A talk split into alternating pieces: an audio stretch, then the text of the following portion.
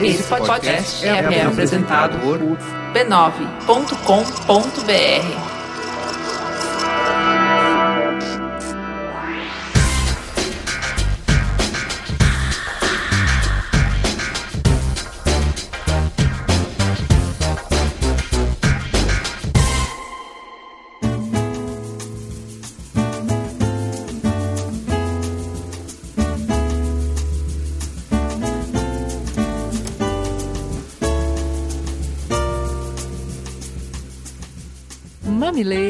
mamiletes, depois de um longo e tenebroso inverno, estamos juntos de novo para matar essa saudade enorme. Eu sou a Juva Lauer. Eu sou a Cris Bartz. E voltamos com novidades. O que, que você manda, Cris Bartz? O que, que você aprontou nessas férias? Gente, a Cris tá cheia de ideias. Pessoa das ideias. Então, pessoal, vocês vivem falando com a gente. Ai, não sei como é que vocês conseguem conciliar trabalho, filho esse podcast. Dá tanto trabalho. Então, Dá a gente, mesmo. A gente não tá dando conta mais não, essa é a verdade. A gente tá chegando num ponto que para continuar com Mamilos, para fazer o que a gente quer, a gente vai precisar de um apoio forte de vocês. Eu não aguento mais virar a noite não, gente. Eu preciso roubar o tempo do trabalho pro Mamilos, parar de roubar tempo do meu lazer e do meu descanso, porque tá puxado. Até porque mamileiras descansadas produzem melhor. Mas na verdade, a gente pensou em uma proposta legal para vocês e a gente quer saber a opinião de vocês. A gente poderia simplesmente abrir ou, ou pedir para vocês reforçarem as doações no Patreon, abrir o, um padrim, né, o brasileiro, para facilitar, mas a gente quer fazer algo além disso. A gente não acha que a gente dá o suficiente, a gente quer dar um pouquinho mais. Até porque eu acho que é uma boa troca. A gente acredita que expandir os canais de conteúdo também pode ser uma boa. Então, escuta com atenção qual é a proposta e fala pra gente. A ideia, a gente vai abrir o, o padrinho, então vai ter um cadastro lá na ferramenta. Vocês vão entrar, vai ter um único valor de doação e uma única recompensa. Então, na verdade, você Quer ouvir nossa voz linda toda semana. não é. Vocês vão. uh, a gente tá criando um outro canal de conteúdo. Então, ao fazer a assinatura no Padrim, você vai passar a receber uma newsletter semanal do Mamilos que sai junto com o programa nas sextas no final do dia. Então, Mamilos tem um tema, dois temas, no máximo três temas na semana. Na newsletter vocês vão descobrir outras coisas que a gente leu e que não entrou no programa. Mas vocês não vão falar sobre isso, não. Não dá pra falar sobre tudo. Então, tudo que a gente lê e que acaba não indo pro programa, a gente vai selecionar pra levar pra vocês na newsletter. Inclusive, o giro de notícias foi pra lá também. Então, a ideia é que essa newsletter, ela, ela tá ficando muito fofa, assim, a gente tá bem apaixonada. Feita com o mesmo carinho que vocês já estão acostumados, que a gente dedica bastante pra fazer um, um produto legal pra vocês. Então, a ideia é essa. Vai entrar no Padrim, assinatura é R$ 9,90 e vocês recebem toda sexta-feira uma newsletter. Então, só pra vocês terem uma ideia, vão ser quatro newsletters por mês. É menos de R$ 2,50 por newsletter. O que você faz com R$ 2,50, Juliana? Come um salgadinho? Acho que nem isso dá, viu? Acho que como uma pipoca só. Então é isso, você vai pagar uma pipoca pra gente por semana. Eu adoro pipoca, gente. Paga uma pipoca pra mim. Então, legal, gente. A gente quer saber a opinião de vocês. A partir da semana que vem, a gente volta a falar sobre isso. E a gente vai liberar o, o link no padrinho para que todo mundo entre lá e dê essa força pro Mamilos continuar. A Juliana sempre usa uma metáfora que eu acho muito legal, que o Mamilos é uma Ferrari. Mas manter uma Ferrari é difícil, amigos. Então, a gente vai precisar e a gente tem uma meta. A gente tem uma meta clara. A gente precisa chegar em 35 mil reais de assinaturas aí, vocês fazem os cálculos, dão mais ou menos é, 3 mil assinaturas. Isso quer dizer menos de 6% dos ouvintes. Então a gente acredita que vai conseguir chegar e batendo a meta. Adivinha o que, que a gente vai fazer? A gente dobra a meta! A gente vai fazer outro podcast com outra temática e vocês vão amar, eu tenho certeza. Então, quero saber a força da comunidade. E aí, vai rolar? E vamos pro Merchan. A gente sabe que tem ouvinte que quer mudar de carreira, tem quem sonha em abrir um negócio, ter um filho, viajar. Para começar a realizar, tem que colocar meta e começar a investir. Dá para começar com 30 reais, o que não pode é continuar sonhando. É simples, é fácil, não precisa entender nada de investimento. A Easy Invest explica e simplifica. Vai lá no canal do YouTube deles, tem várias dicas de investimento. No aplicativo a Easy também explica as opções sem aquele economês dos gerentes de banco. Tem seleção para quem está dando os primeiros passos com opções com os menores riscos e ótimas rentabilidades. Também tem uma lista com os investimentos mais escolhidos da semana. Tem uma seleção feita para quem quer resgatar o dinheiro a qualquer momento para não passar por em emergências. E tem dicas para quem está pensando na aposentadoria focada num futuro tranquilo. Vai lá, baixa o aplicativo na Play Store e na Apple Store, cadastra, transfere seu dinheiro e comece a investir com 100% de segurança.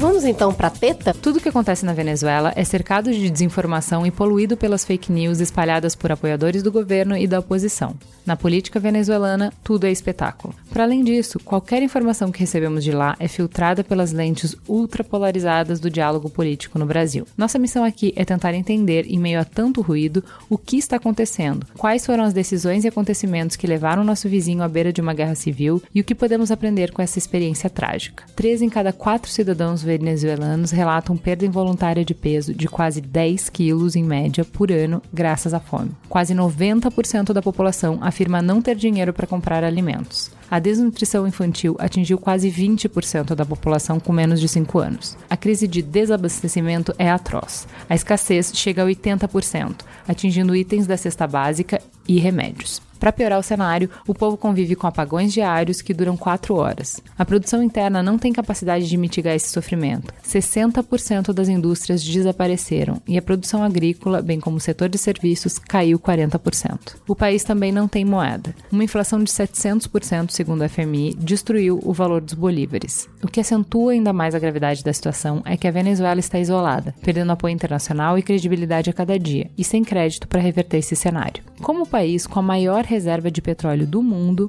um forte candidato a ter um dos DHs mais altos do planeta, se encontra nessa situação. Nos últimos 18 anos, a Venezuela recebeu 1 trilhão e 900 bilhões de dólares via petróleo e impostos, mais de cinco vezes a receita dos 40 anos de democracia. Foi um período de bonança. Como terminou nesse cenário de terra arrasada? Vem com a gente tentar encontrar algum sentido nisso. Vamos então para a teta. Primeiro, vamos começar apresentando quem está na mesa para conversar com a gente. Antes de apresentar eles, eu vou fazer um agradecimento à Rede Mameleira que se mobilizou e possibilitou esse programa, especialmente a Ana Freitas, Eber, Leandro Souza, Cláudia Bittencourt e aos nossos jornalistas mamileiros unidos, Alec, Cris Deluca e Guga Chakra, que sempre nos socorrem. É graças a vocês que o programa de hoje está de pé. Então vamos lá. Temos conosco Carolina Pedroso, que é doutoranda do programa de pós-graduação em Relações Internacionais Santiago Dantas, pesquisadora vinculada ao Instituto de Estudos Econômicos Internacionais e ao Instituto Nacional de Ciência e Tecnologia para Estudos sobre os Estados Unidos, e docente da Escola Superior de Administração, Marketing e Comunicação. Boa noite, Carol. Boa noite. Prazer ter você conosco, uma pessoa que gosta de explicar, porque a gente vai precisar muito de explicação. Prazer é meu. Espero corresponder a essa demanda aí, que é bem difícil. e também para nos ajudar a entender esse enrosco, o Charlot, que é jornalista, atualmente repórter especial de política e economia internacional do Nexon Jornal, antes gerente de plataformas digitais da Vice no Brasil. Ele coordenou a comunicação da Conectas, Organização Internacional de Direitos Humanos, no estado de São Paulo, foi editor assistente de internacional. E nos últimos anos, o Charlot colaborou com revistas brasileiras como Carta Capital e o Le Monde Diplomatique, além de vários veículos estrangeiros. Boa noite, Charlot. Tudo bom? Muito bom ter uma pessoa curiosa que gosta de fazer perguntas na mesa. É muito bom ter um jornalista para explicar esse momento aí. Cá estamos. então vamos sem mais delongas. Vamos então, para entender a introdução desse emaranhado de informação, chamar o Felipe, que é do Xadrez Verbal, já colabora aqui com Mamilos em alguns outros episódios, e ele vai contar pra gente o início de toda essa derrocada. Olá, Ju. Olá, Cris. Olá a todos os ouvintes do Mamilos. Meu nome é Felipe Figueiredo, sou do podcast Xadrez Verbal sobre política internacional. Agradeço aí o, o convite de vocês, agradeço inclusive os ouvintes que sugeriram. Infelizmente, não pude participar do programa como um todo, mas envio aqui essa pequena contribuição sobre a história recente da Venezuela até a eleição de Nicolás Maduro. A Venezuela, ela como parte da América Latina, o que né, dependendo da, da, da, conceituação, inclui o Brasil, os nossos ouvintes vão perceber que existem alguns paralelos né, com a história recente da Venezuela e a história recente brasileira. A situação atual, o histórico recente da Venezuela, a gente pode colocar como um marco né, a eleição, em fevereiro de 1989, de Carlos Andrés Pérez, que já havia sido presidente da Venezuela na década de 1970, e ele assume uma Venezuela com uma pesada dívida externa, um grande desequilíbrio fiscal e uma questão distributiva venezuelana muito complicada. O fim da minha participação vou explicar melhor o que é isso. Ele então assume ali em 1989, passa a ter um governo com propostas de liberalização da economia, de consertar esse desequilíbrio fiscal, uma situação parecida com o Brasil, só que no caso venezuelano, isso influencia o preço da gasolina, que é historicamente baixíssimo nos nossos vizinhos do norte. Isso leva a uma série de protestos, o mais famoso deles é o do Caracaso, né, que foi em 1989 e estamos falando de entre 300 e 3 mil pessoas mortas, não existem números precisos. Ele também sofrerá duas tentativas de golpe, uma liderada em fevereiro de 92 pelo então tenente-coronel Hugo Chaves, que se torna então uma figura de relevância Nacional, e outro em novembro de 92, que, embora Chaves estivesse preso, foi dirigido por um grupo de jovens oficiais militares uh, leais às ideias chavistas e ao movimento revolucionário bolivariano, a ideia de jovens militares serem a salvação do país, né, ou então vão reformar e consertar o país, também é comum na história brasileira. Somando as duas tentativas de golpe, calcula-se cerca de 200 mortos no total. O Carlos Andrés Pérez, ele vai sofrer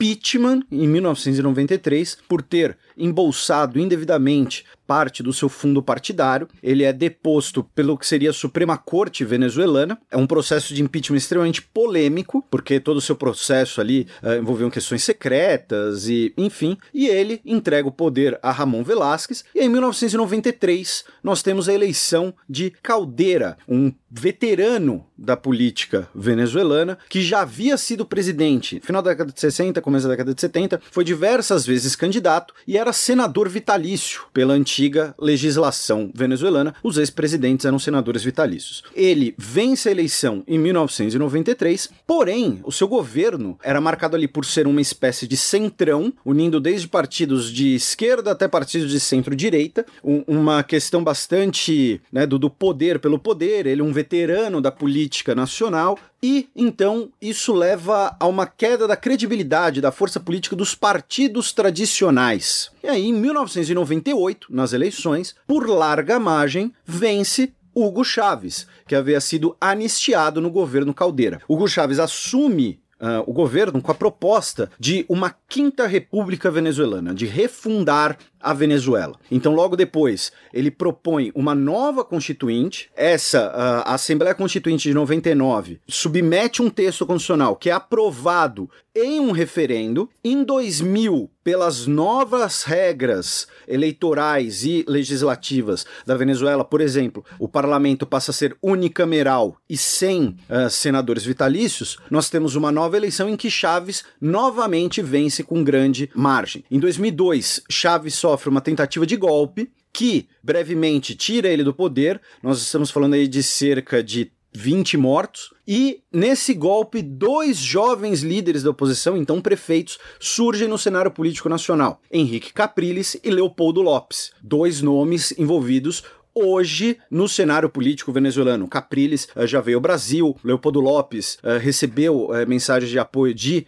políticos brasileiros. Chaves também sofreu uma tentativa de, de impeachment por referendo, uma manobra política, uma manobra não, né, um mecanismo uh, jurídico colocado na nova Constituição de 99, porém ele não sofre o impeachment popular. Ele é reeleito em 2006. Em 2007, ele tem a sua primeira grande derrota, quando uma nova proposta de emenda constitucional é derrotada. Só que Hugo Chaves vai, uh, vítima de um câncer, ser afastado para se tratar e ele vai morrer. O Hugo Chaves falece antes de tomar posse. Isso é um aspecto bastante importante. E aí nós temos uma nova eleição em que vão concorrer Nicolás Maduro, que era o vice-presidente de Hugo Chaves, mas não foi empossado porque o, vencedor não foi empossado, e Henrique Capriles. O Capriles perdeu do Chaves em 2006 por 11 pontos percentuais. Porém, em 2007, Capriles vai perder por apenas um ponto percentual e meio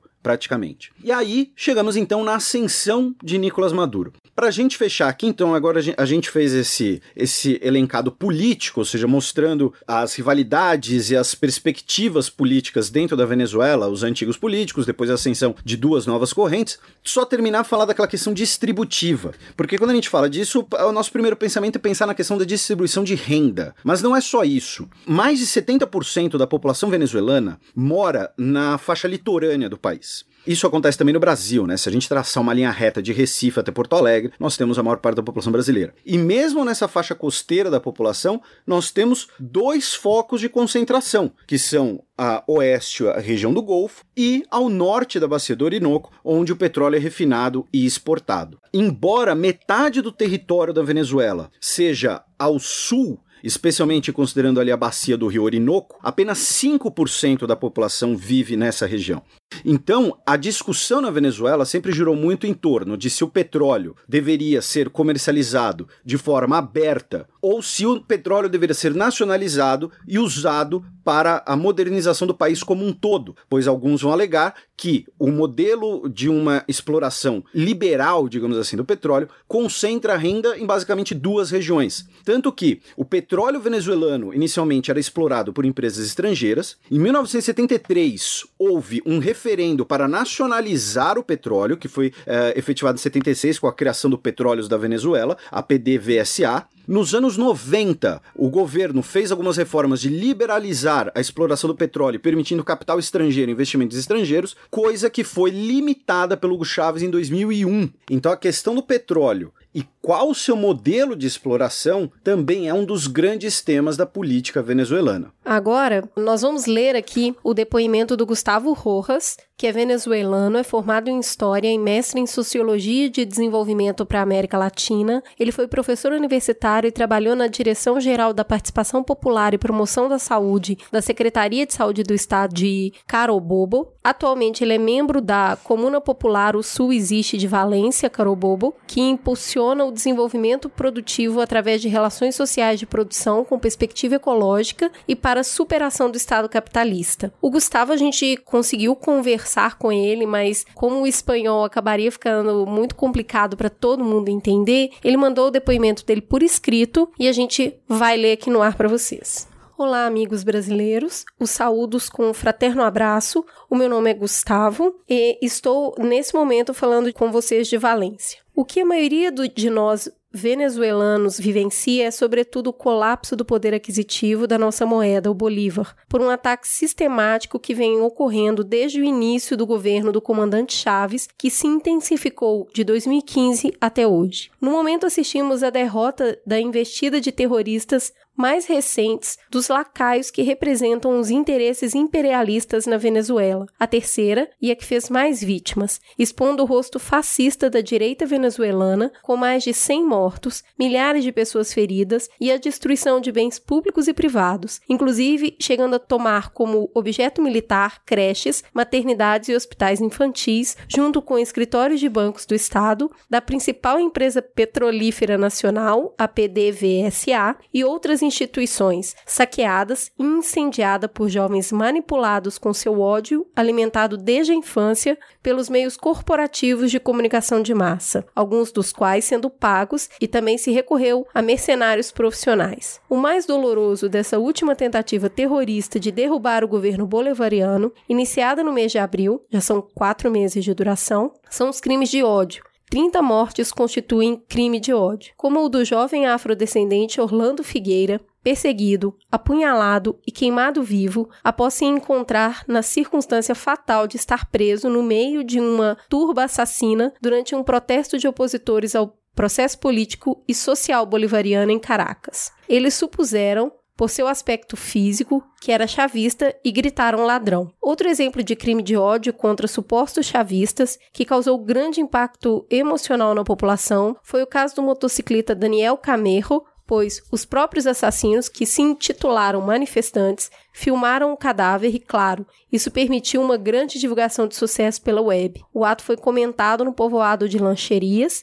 na região de Anzoategui. Eu considero a convocação de uma Assembleia Constituinte como uma amostra da habilidade política do camarada presidente trabalhador Nicolás Maduro e de sua equipe, dado que contribui significativamente para enfraquecer, uma vez mais, o comando torpe da oposição partidária, que, para participar em dezembro das eleições de governadores, se viu obrigada a recorrer na prática, a autoridade e legitimidade do Conselho Nacional Eleitoral, não sem antes ter produzido um desgaste dos seus próprios seguidores após quatro meses de tensão fomentada por esse mesmo comando. Agora, o povo que apoiou o Constituinte com 8 milhões de votos está à espera de que se enfrente a impunidade e que sejam julgados os principais responsáveis pela onda de violência política que tem acontecido na Venezuela. Voltando à questão do poder aquisitivo venezuelano, vemos como, ao falhar, o que aqui popularmente se chama de guarimba, que é ação desestabilizadora,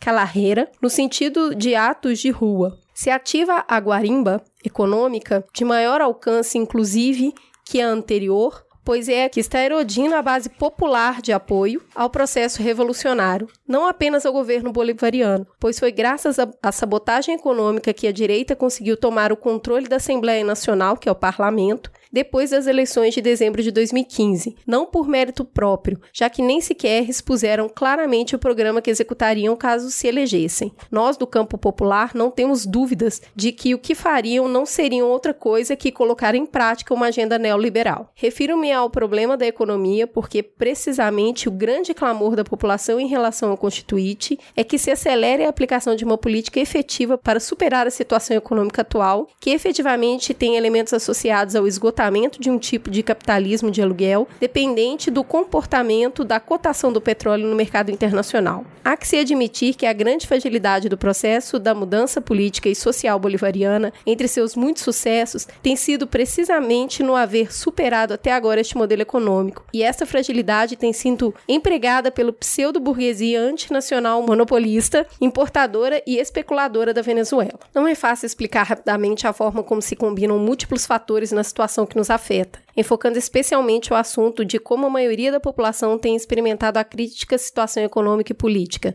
O que posso assinalar é o seguinte: sobretudo a partir de 2014 e agravando-se a partir de 2015 com a queda abrupta de preços do petróleo, a maioria dos venezuelanos reduziu consideravelmente o consumo de calorias e houve um retrocesso nos grandes êxitos da revolução na década passada, como ter estado próximo a eliminar a pobreza extrema. Porém, o governo liderado por Nicolás Maduro tem amortecido o impacto de um dano devastador. Contrário ao que se diz a nível mundial, a imprensa e as grandes cadeias de rádio e televisão privadas, não é nas empresas que, principalmente por corresponderem a setores estratégicos para a nação, que foram estatizadas. A situação está bem longe de chegar ao extremo da fome generalizada, como querem fazer acreditar irresponsáveis através dos meios de comunicações privados no exterior. Vamos ouvir também o depoimento da venezuelana Victoria Jimenez, ela morou no Rio de Janeiro por muitos anos, então ela fala bem português. Vocês vão ouvir o depoimento na voz dela. Ela mora em Caracas. Olá, meu nome é Victoria Jimenez, sou venezuelana, moro em Caracas. Morei nove anos no Brasil e voltei à Venezuela há sete anos. Me pediram para falar um pouco de como é viver hoje na Venezuela. Eu só posso dizer que tem se tornado praticamente impossível. Para poder falar da vida aqui, eu tenho que começar dizendo que o salário mínimo para gente, ao câmbio negro, já que o outro praticamente nem existe, é de 6 dólares e 25 centavos. E o vale-refeição é de 14 dólares com 72 centavos. Isso dá um total de 20 dólares e 97 centavos por mês. O problema é que para julho de 2017, a cesta básica alimentar foi calculada em 138 dólares e 97 centavos. Isso equivale aproximadamente a sete salários mínimos. Salário mínimo mais vale-refeição. Isso só falando na comida, o que quer dizer que a gente está trabalhando praticamente só para comer. Os nossos salários inteiros não alcançam para mais nada. Aí a gente entra na parte de achar os alimentos. A escassez na Venezuela é uma coisa inacreditável. A gente chega nos supermercados e acha muitos poucos produtos. Pelo menos o básico, como arroz, leite, pão, etc., é quase impossível de achar. E quando você acha tudo importado e caríssimo. Um quilo de arroz está em 1 dólar e 68 centavos aproximadamente, que de repente para quem mora fora é um preço normal e chega até ser barato. Mas quando seu salário é de 20 dólares é um absurdo. Se a gente falar em escassez, Então, eu posso deixar de falar nos medicamentos. A crise de saúde que estamos vivendo é uma das piores do mundo. As pessoas estão morrendo nos hospitais, nas clínicas particulares por falta de medicamentos.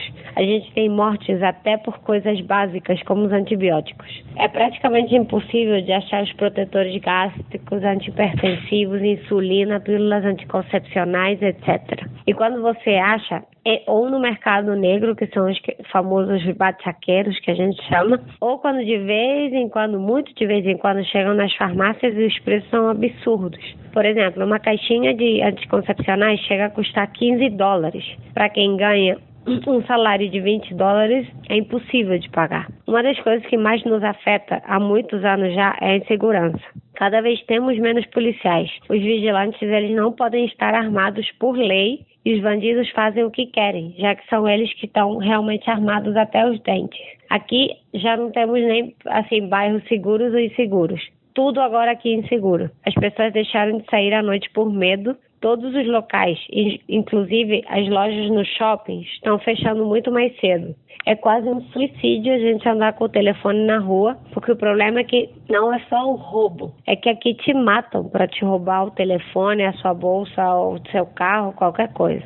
Possivelmente quem vem de visita ou quem mora fora não faz ideia de que aqui está acontecendo tudo isso, já que a censura que a gente está tendo nos canais de TV e nas rádios é cada vez pior. Não se pode falar mal do governo nem transmitir eventos da oposição, porque o meio ele corre o risco de ser fechado. Por exemplo, com as manifestações nesses últimos 130 e poucos dias, você não consegue ver nada pela televisão. Eles não falam das mortes nem nada. A gente está mais informado pelos canais de fora do que pelos nossos. O nosso meio de informação hoje são as redes sociais. Há evidências claras de que as mortes que ocorreram foram causadas pela brutal repressão das forças de segurança do Estado. Quem também eles vêm realizando detenções arbitrárias a cidadãos que sofreram e alguns continuam sofrendo torturas e ajuizamento em tribunais militares.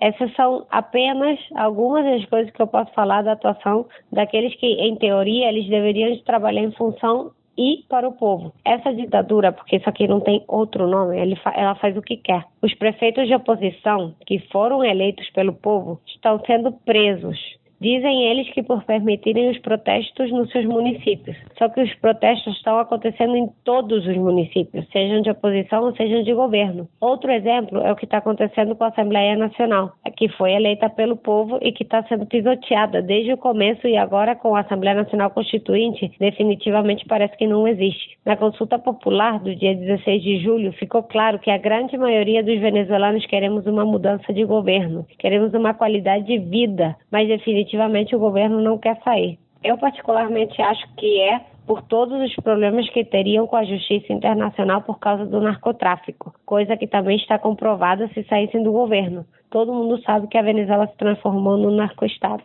Carol, explica pra gente. Ela falou de eleição, de assembleia, de que o povo votou, de que o uhum. povo quer uma mudança. O que, que aconteceu? O que, que é essa assembleia? Qual foi a votação? Qual foi o resultado? E, e por que, que ela está dizendo que a voz do povo, a vontade do povo não foi respeitada?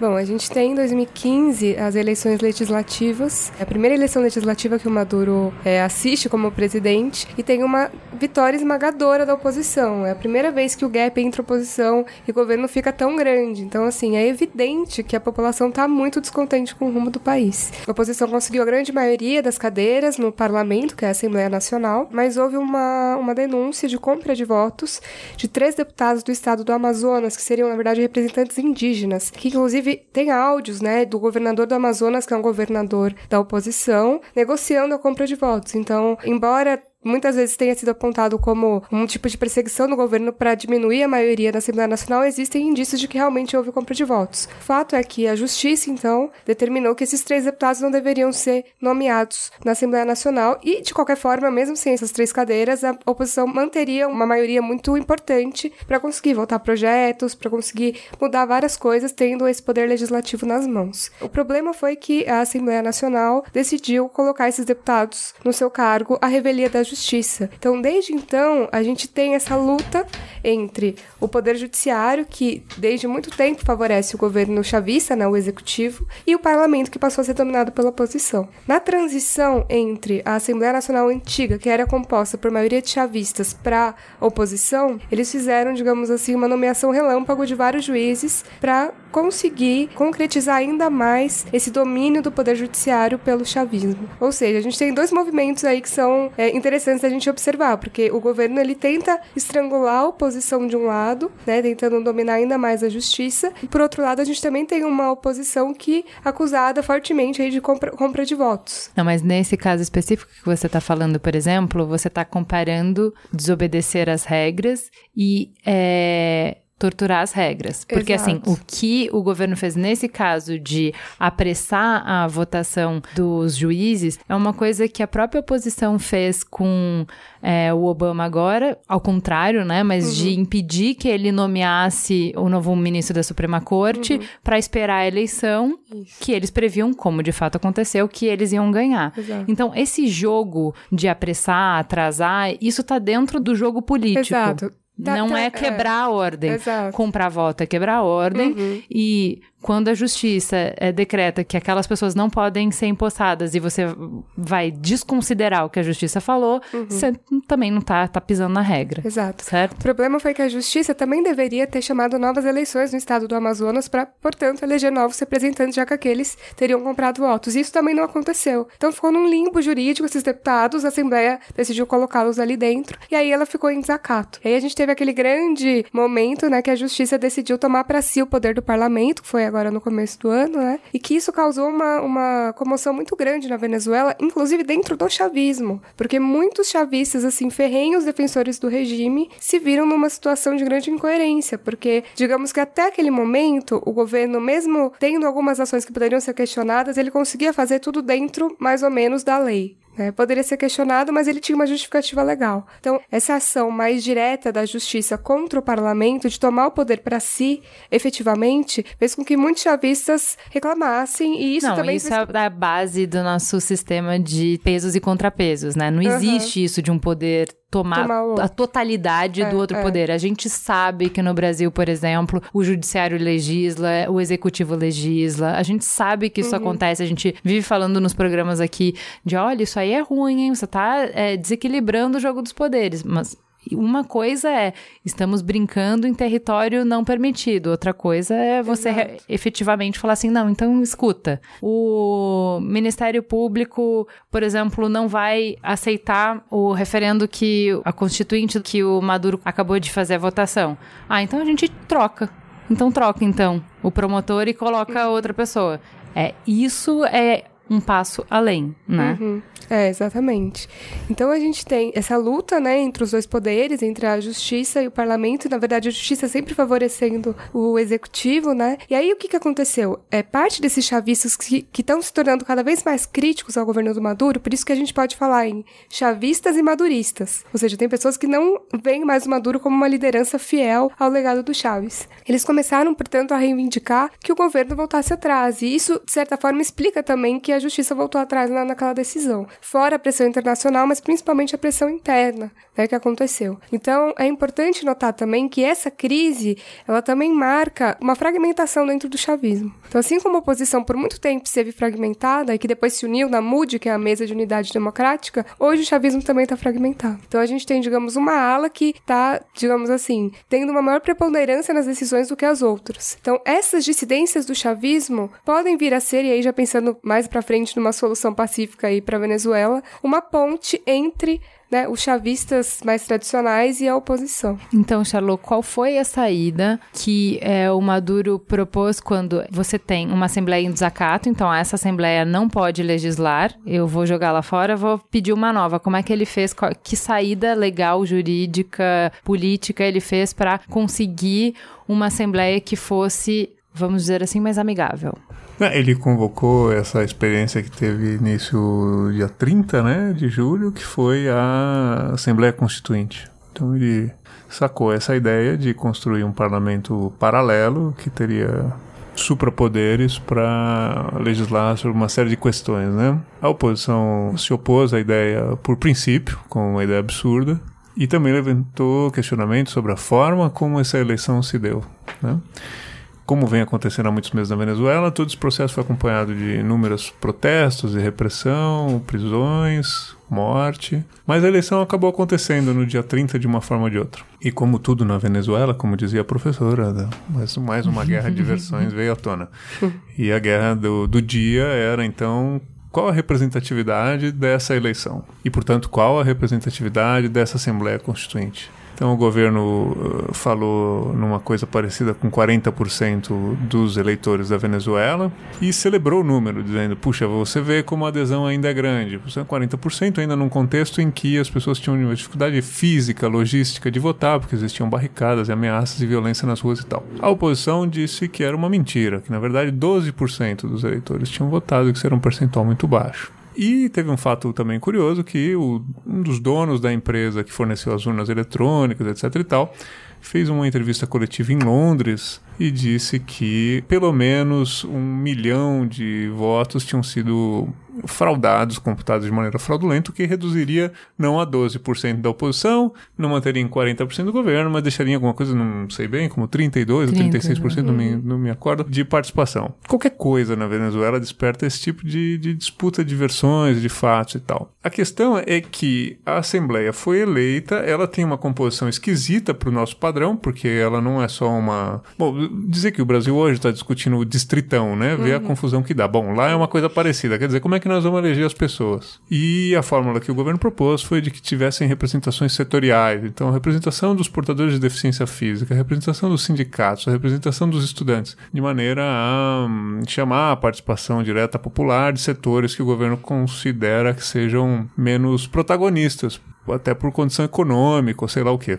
O que provoca uma distorção sem um juízo de valor da minha parte, se é uma distorção boa ou ruim, mas é uma distorção, né? Às vezes você distorce para enxergar melhor, você põe um óculos. Às vezes você distorce para turvar a vista, né? Mas de fato é uma distorção. Uma distorção que no contexto venezuelano despertou imediatamente novas acusações de que na verdade se tratava de uma tramóia do Maduro para construir uma assembleia paralela. Agora, é difícil ontem, mudar a regra quando você está num clima de tanta desconfiança, né? Uma das características é que não sabe mais onde estão as regras dessa história, né? Exato. né? Tanto que mudam. Mas ontem eu conversei com uma pessoa que foi eleita para essa assembleia constituinte chamada Thaís Dias. E ela me mostrou na Constituição três dispositivos, artigo 300 e pouco, 370 e algo, 378, que prevê a, a, realização de Assembleia Constituinte, que fala da Assembleia Constituinte. Mas tem que ser por é, pedido popular. Não, ele pode ser convocada. Aí é? é que tá. Ela pode ser convocada pelo presidente da República e pelos ministros. Ela pode ser convocada pela Assembleia Nacional. Ela pode ser convocada por referendo popular, por votação popular. Tem várias formas de chamar. Inclusive, a mais despótica teria sido o presidente chamar e ele teria poderes para isso de acordo com a Constituição. E foi feito via eleitoral, né? Isso está previsto na Constituição e a Constituição que o colega do xadrez verbal mencionou, de 99, que não só foi feita por juristas juristas, etc e tal, uh, mas também foi levada a sufrágio popular. As pessoas foram lá e disseram que era isso que elas queriam. Então, do ponto de vista dela, que é governista e madurista, a posição do governo na constituição dessa Assembleia é totalmente constitucional. Né? E, e, a oposição é que estaria desestabilizando porque estaria indo contra a letra de uma carta que não só foi aprovada legalmente, como tem apoio popular. Então, cada passo que eu dou na apuração sobre Venezuela, e basicamente é isso que eu faço todo dia em relação a vários assuntos, eu me surpreendo. E eu brincava com colegas na redação, talvez seja interessante contar isso para algumas pessoas que ouvem o programa. Eu brincava ontem dizendo assim: puxa, eu acabei de falar com um cara que é da oposição e eu saio completamente convencido de que ele tem razão. em seguida eu falei com uma senhora do governo e falei: ela também tem razão. eu não quero com é. isso ficar em cima do muro, mas o meu trabalho basicamente é perguntar e entender. E eu acho fascinante o contexto, porque realmente gente não só tem fake news para todo lado, como Sim. você mencionou, como também tem fatos verdadeiros para todos os lados e que uhum. você pode interpretar de diversas formas. E aí eu acho muito interessante porque essa interpretação basicamente passa pela carga cultural que você carrega. Como porque tudo, é. se você está na Venezuela e pede um depoimento de um brasileiro de direita e um brasileiro de esquerda, vão chegar duas informações completamente diferentes para você. Você vai falar: peraí, não tô entendendo né? Uhum. Então, eu acho que isso vem muito do, do que a gente tem lido num total. As informações que chegam na maioria da, da mídia, elas estão vindo de onde, né? Eu acho que é esse questionamento que a gente precisa ter, porque eu acho que hoje mesmo, só mesmo vivendo na Venezuela, deve ser difícil separar o fato da percepção e da realidade. O que definitivamente é um fato e foi citado pelos dois depoimentos dados é a escassez de alimento. Uhum. E eu acho que, inclusive, sem comida ninguém pensa direito. Então, acho que ainda contribui para essa confusão toda, um povo desnutrido, mais desnorteado ainda. Então, mas uma coisa que comecei a receber um monte de link quando eu falei que eu ia falar da Venezuela, e as pessoas já têm uma opinião muito formada sobre isso, e me cobrando assim: não, como é que você pode não ter uma opinião formada? Porque tem isso, e tem aquilo, e tem aquilo outro e tal. Eu falei: calma, estou aqui puxando fios para tentar formar minha opinião. Uma das coisas coisas que começa a me tocar e começa a me deixar desconfortável é quando, por exemplo, você chega em é, realidades objetivas e você tem explicações muito elaboradas e muito redundantes e muito circulares que você espreme, espreme, espreme aquelas palavras e não sai nada. Então, assim, objetivamente, a população está passando fome. Aí você pergunta para uma pessoa que é a favor do regime o que está acontecendo. Ela fala: estamos passando fome por causa do capitalismo, por causa.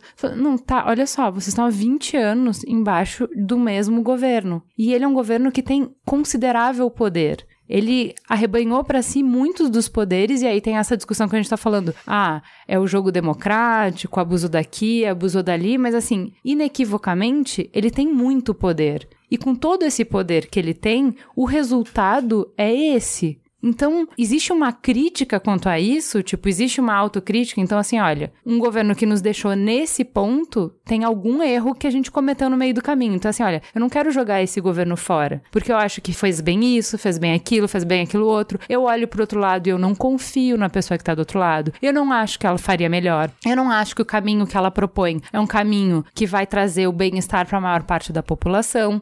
Então eu não quero o outro lado, mas eu quero que esse lado aqui faça escolhas diferentes.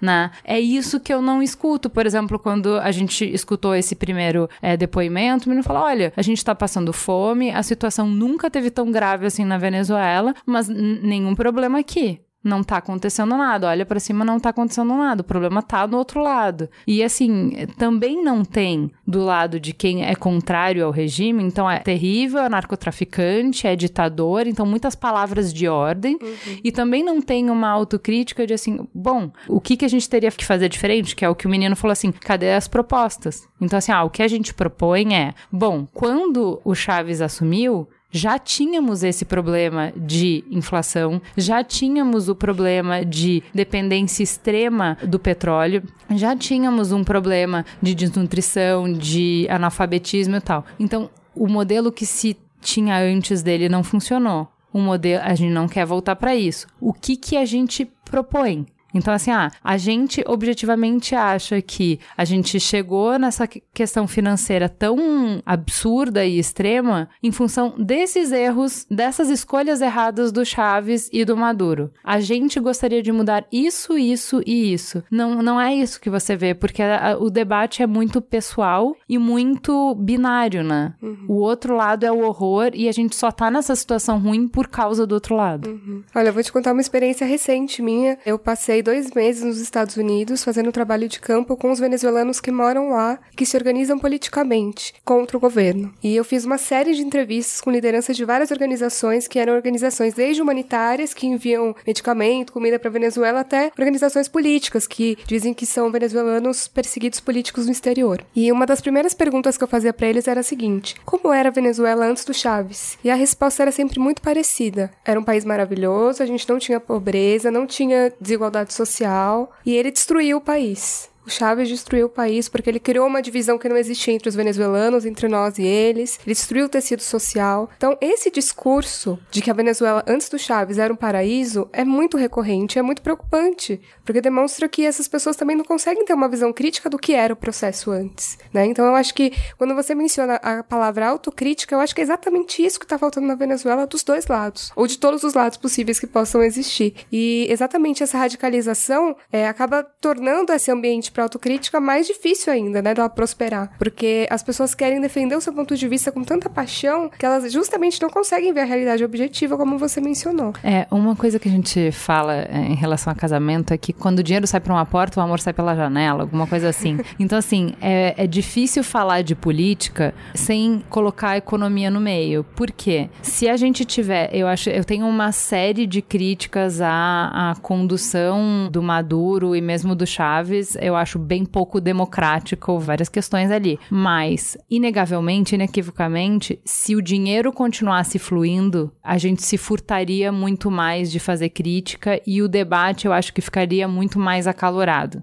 daria muito mais espaço para opinião e ponto de vista enquanto está todo mundo alimentado, enquanto os índices de analfabetismo caem, enquanto você tem um país onde as pessoas têm mais oportunidades. É muito mais difícil você discutir o como, os meios, se os objetivos conseguem mostrar alguns indicadores sociais bons. Então, eu queria que você falasse um pouco, Charlot, do modelo econômico chavista e justamente traçar, porque eu acho que não tem tanta diferença assim. Existem algumas diferenças, mas no que é essencial, ele manteve um modelo que já vinha antes dele, né? O petróleo é central, né? A gente ouviu na fala do colega ali, e é uma situação que não é exclusiva da Venezuela. Quer dizer, o petróleo é uma bênção e uma maldição ao mesmo tempo. Se você tem um país que funciona bem economicamente com petróleo, por que você vai arrumar problema, né? É, Dá trabalho produzir, é. né? Imagina plantar é complexo, e tudo, né? complexo. Então funcionava, quer dizer. E também num período, se você pensar, em que houve o que se chama por aí de boom de commodities, né? Quer dizer, esses produtos que são de uma fase muito primária da economia estavam num momento muito bom e produziram efeitos muito positivos. Você pegar a taxa de crescimento nesse período no Peru era incrível, né? E o Brasil coincidiu com esses anos Lula e coincidiu com uma série de governos mais ou menos parecidos ideologicamente, cheio de nuances entre si, mas mais ou menos do mesmo bloco, que estavam concomitantemente aqui na, na região. Alguns países fizeram melhor, outros fizeram pior, maior distribuição de renda, mas o fato é que esse ciclo terminou e para a Venezuela a consequência foi um pouco mais grave por duas razões. Primeiro, porque dependia mais do petróleo, e segundo, porque fez uma coisa que é muito provocativa, né? Que é, e que é o que realmente divide a sociedade, que é controle dos meios de produção. Esse, esse é o problema, né? Porque enquanto você está lidando com esmalte da, da unha, é, tudo bem, as coisas funcionam mais ou menos dentro disso que você descrevia. Bom, não é exatamente como diz a lei, mas também não é fora da lei, tudo funciona um pouco para lá e para cá. Agora, quando o Estado se mete em controlar os meios de produção, aí a gente vê que avançou muito pouco desde o fim da Segunda Guerra, porque aí realmente ficam os azuis e os vermelhos e não se entendem, né? O governo começou a estatizar empresas, inclusive do setor alimentício. E inclusive do petroleiro, que da onde eles dependiam, 95% da economia dependia disso, né? Mas o, o, Evo Morales fez a mesma coisa na Bolívia, né? O, e se recuar ainda mais no tempo, eu acho um exemplo que deve ser revisitado, foi um pouco a questão do Allende no Chile com o cobre, né? Que também passou por falta de produtos, escassez de alimentos, etc e tal. Então, toda vez que esse assunto aparece, realmente aí você tem uma divisão muito pesada. E quando o Estado centraliza a economia, tenta fazer uma economia planificada, esse é o modelo socialista do Chaves, que ele chama de socialismo do século XXI, o Estado fica como grande distribuidor de benesses, mas também como grande culpado quando tudo dá errado, né? Esse Estado provedor, né? E foi um pouco essa mistura que aconteceu. Eu acho que foi uma tentativa ousada de fazer um modelo socialista de economia planificada e centralizada, com coincidindo com um momento terrível de queda no preço do principal produto do qual o país dependia, sem um grande desenvolvimento de agricultura e de indústria, importando, como a menina disse ali, importando contraceptivo, importando o diabo, quer dizer. Tudo, né? É uma tempestade perfeita, né? Por certo, tem questões políticas, é evidente que a oposição vai dizer que teria feito completamente diferente, é evidente até, e eu acho que não é o fato desprezível isso que a professora comentava, de que os chavistas também vão discordar, porque acham que o Chaves teria feito diferente do Maduro. Uhum. E também existe, eu acho, e eu ouvi isso, uh, autocrítica dentro do governo, no sentido de que, putz, uh, perdemos uma chance, mas enfim, uh, são opções muito difíceis de tomar no momento em que tudo está funcionando, né? Quando nada funciona e quando as atitudes, né, o que eles fizeram, as escolhas que eles fizeram levam a isso, como por exemplo ao, ao Chaves assumir, mandar embora, demitir funcionários da base técnica para colocar pessoas do governo que não tinham experiências técnicas, foram 18 mil funcionários mandados embora da principal ou a Petrobras deles, na verdade, é, uhum. é o país inteiro, né? É. É, eu acho que é legal a gente fazer esse paralelo para os brasileiros terem isso mais claro, mas a PDVSA ela representa 90% da economia, como se a Petrobras representasse 90% da economia brasileira e de repente o nosso pro, o produto é super desvalorizado e de repente você tem trabalhando dentro dessa empresa centenas de funcionários que não sabem muito bem o que estão fazendo ali, porque o cargo deles é político, não é técnico,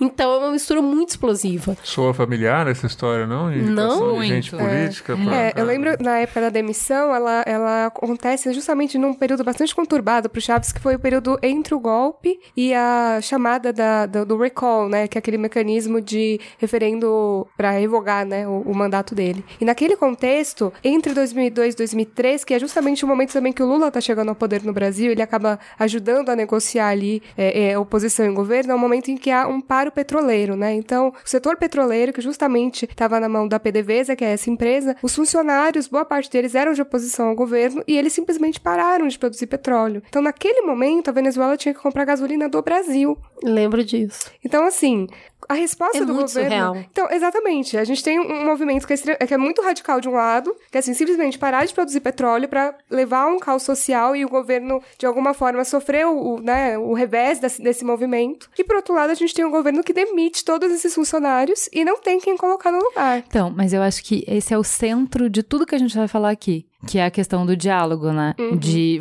do autoritarismo de ambos os lados, né? Porque quando você força a mão e fala assim, você acha que você tem o um poder, mas o poder tá na minha mão, porque a produção tá na minha mão, porque a grana tá na minha mão, e agora eu vou te fazer sangrar, eu vou te tirar daí a força, o outro fala assim, você acha que é poder? Aí vamos lembrar do House of Cards. Você não sabe a diferença entre poder. Dinheiro não é poder, e agora eu vou te mostrar poder puro. Uhum. Embora Todo mundo. 50% da mão de obra na rua. Aí, o que que eu vejo disso, a minha leitura disso, assim, cara, é o respeito que, assim, não existe relação que não é, é intermediada pelo respeito né? Uhum. Porque dos dois lados, né? Você vê assim, tudo bem, você colocou 50% dos caras embora, e aí a gente tem os dados aqui, ó. Em 99, a Venezuela produzia 2,6 milhões de barris de petróleo por dia, enquanto isso o Brasil produzia 800 mil, que é o que você falou, chegou ao absurdo da gente exportar para eles. Uhum. Em 2017, a produção da Venezuela caiu para 2,1 milhões, enquanto a do Brasil aumentou para 2,6 milhões por dia. Então a gente era um naniquinho e a gente uhum. virou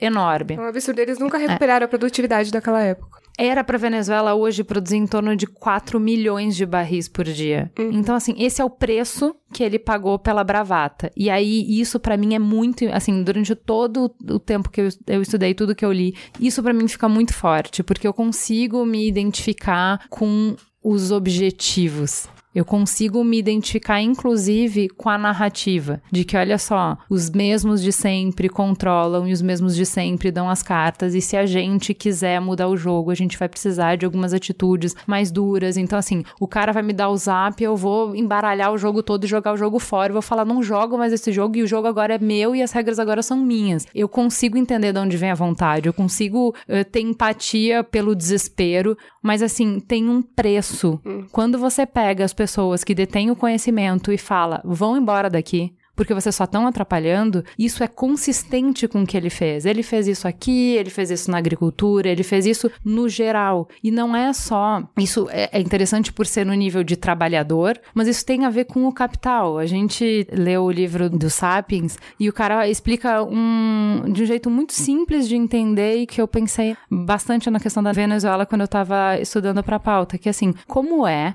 que a Espanha, que tinha todo o ouro da América do Sul, perdeu poder e declinou perto de uma nação que não tinha nada, que era a Holanda. Como é que a Holanda, que não tinha recurso nenhum, foi ascendeu a uma potência em tão pouco tempo? E ele só, olha, é simples, é jogar o jogo do capital. O jogo do capital é o jogo do futuro. Olha, eu aqui não tenho condição de produzir nada, mas eu vou ter. Você me empresta 10 aqui, que eu vou organizar. E aí, com esses 10, eu produzo, te pago os 10 direitinho, te pago os dois, sei lá, de juros direitinho, você volta a me emprestar, eu volto a fazer e eu vou crescendo, você vai crescendo e, e é uma roda que funciona. Quando você quebrou esse contrato, parou de pingar o dinheiro. E se você perdeu a credibilidade, e a credibilidade pode ser as pessoas pararem de trabalhar para você, as pessoas pararem de querer começar um negócio no seu país, as pessoas quererem parar de te financiar, a roda não gira. Uhum. E as suas intenções podem ser as melhores do mundo.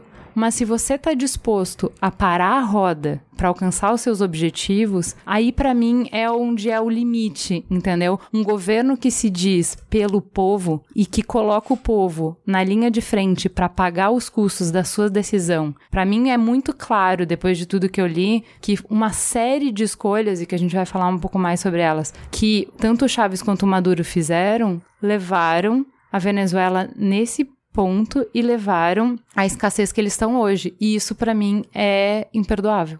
Não dá para você se dizer do povo e pelo povo se você toma essas decisões que levam o povo a sofrer desta maneira. Porque hoje quem tá sofrendo são os pobres. Hoje quem tá sofrendo, quem tinha alguma condição saiu da Venezuela, a gente tem uma diáspora gigantesca. E hoje, o que é mais difícil é que quem está saindo da Venezuela não são mais os brasileiros que estão descontentes com a eleição e vão para Miami fazer compras. Hoje, quem está saindo da Venezuela são as pessoas que estão pobres, que não têm condição nenhuma e que estão saindo da Venezuela por conta justamente de falta de futuro e de esperança. É, a gente estava discutindo da a produção, como está baixa, a produção de petróleo, mas ainda assim ela é uma produção bastante considerável. Né, tem um volume ali que representa uma grana. E aí você fala, poxa, mas a Petrobras produz até mais. Mas ok, o Brasil é cinco vezes maior em população do que a Venezuela. Eu acho importante levar isso em consideração. A Venezuela tem hoje cerca de 32 milhões de população. É uma população, né? Não é uma população pequena, mas ela é considerável. Esse dinheiro que entra é tão pouco assim. Tem pouco dinheiro, não existe. Onde que tá o dinheiro da Venezuela? É que se esse dinheiro entra via um produto que é de controle estatal, ele tá com o governo ali. O que eu acho que o problema é, é que esse ambiente de desconfiança fez com que o setor privado também deixasse de investir e produzir. E quem gera emprego é o setor privado. Quem, as pessoas não se empregam no governo. Algumas sim, né? Mas o grosso Empregam não. porque tem muita coisa estatizada. Mas sim, de é, maneira entendi. geral, quem vai mais empregar é o privado. Pois é. Então, agora você. E não é vê... só isso, ele tabelou os preços, né? E não tabelou os insumos. Então, para muitas coisas, ficou inviável produzir. Uhum. Porque o custo de produção já era maior do que o valor tabelado do produto. Tem Sim. produto tabelado de tudo que você pode imaginar. Então, isso você desincentiva a produção. Sim. Agora, você descrevia muito bem um ciclo virtuoso onde a credibilidade leva ao crédito e tudo isso são mecanismos clássicos do capitalismo é assim mesmo que funciona. Então, quando existe credibilidade, existe o empréstimo, existe o crédito, e com o crédito a pessoa consome, e isso aquece o mercado, e é assim que funciona qualquer lugar capitalista e tal. A questão, eu volto, é que a proposta do. A proposta que foi vencedora na Venezuela foi de não seguir esse caminho. E é isso que nos deixa completamente perplexo. A gente tem dificuldade de lidar com isso. Os caras decidiram que não queriam isso. Quer dizer, a gente pode questionar, as pessoas tinham clareza do que estavam decidindo, elas sabiam o que estavam fazendo, tudo bem, podemos questionar tudo isso. Mas o fato é, acabou que um cara foi eleito lá, 98, 99, com essa proposta. E ele foi eleito para isso. E daí ele fez uma aposta muito ousada, que foi de mexer na economia venezuelana, levando para uma outra direção de economia, onde o Estado exerce um papel centralizador de planificação de economia, de indutor do desenvolvimento, essa coisa toda, que é coisa que a gente via lá na União Soviética, que a gente vê em Cuba. E isso foi feito de uma forma democrática. Um cara que era militar, né, e que tentou Sim. um golpe de Estado, olha quanta coisa para confundir a gente. Mas aí ele venceu lá uma eleição. Em 17 anos fizeram 21 eleições. E durante o período do Chaves, essas eleições tinham todos os observadores internacionais que Exato, agora não que é importante. lá. É, né? isso é bem importante dizer porque assim, é, eu fiz essa pergunta. Porque todo mundo fala que, ah, que, pô, de um lado, sim, ele é democraticamente eleito, e de outro lado, não, não é democraticamente eleito. Eu falei assim: não, pera. Ou bem, nenhuma eleição vale, inclusive não vale essa da Assembleia, que é da oposição, ou bem, toda eleição vale. O que que, o que, que tá acontecendo? Então, É que ele passa a controlar o conselho eleitoral, enfim, é cheio de Exato, nuances, né? Nada exato, é isso que é 100% puro. importante, é isso Mas que o é que eu acho importante em tudo, assim, é voltar a uma coisa que a gente tem vergonha de falar, que assim, houve uma aposta socialista de estatização e centralização da planificação da economia na Venezuela, assim como a Bolívia fez em menor grau, assim como o Correia tentou fazer no Equador, em que vários governos bolivarianos na região tentaram fazer. E toda vez que isso aconteceu na região, foi traumático.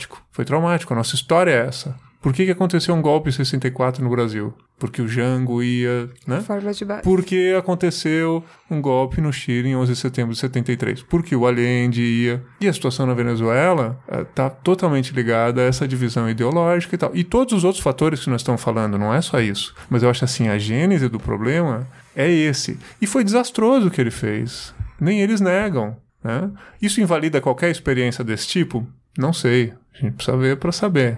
Então, a gente pode achar, é, né? O que, é, o que eu ver. achei interessante, assim, essa discussão de que o mercado, ele não troca dinheiro, ele troca informação. E que se você descentralizar, você tem milhares de pessoas tentando trocar informação, então tentando saber, ah, o que, que é melhor é, produzir agora, sapato ou plantar soja? O que, que é melhor agora, investir no petróleo ou fazer um restaurante para aproveitar a- o fluxo de dinheiro das pessoas que estão vivendo do petróleo? Então são milhares de pessoas tomando essa decisão. Não, mas são milhares E aí essas milhares de pessoas podem quebrar, tipo, ah, eu fiz uma escolha errada, eu quebrei, mas a Cris fez uma escolha certa. Então ela e que é muito mais arriscado quando é só uma pessoa Claro, tomando essa são muito decisão. Os A riscos são muito maiores. Mas a diferença é que quando várias pessoas estão pensando isso que você descreve, o pensamento é onde eu vou ter uma possibilidade de lucro maior. Exato. Não onde as pessoas estão precisando mais. E teoricamente, a gente vê que na Venezuela na prática não está acontecendo, foi um desastre, mas teoricamente uma economia de planificação centralizada o que faz é dizer onde as pessoas estão precisando mais e não onde eu vou lucrar mais.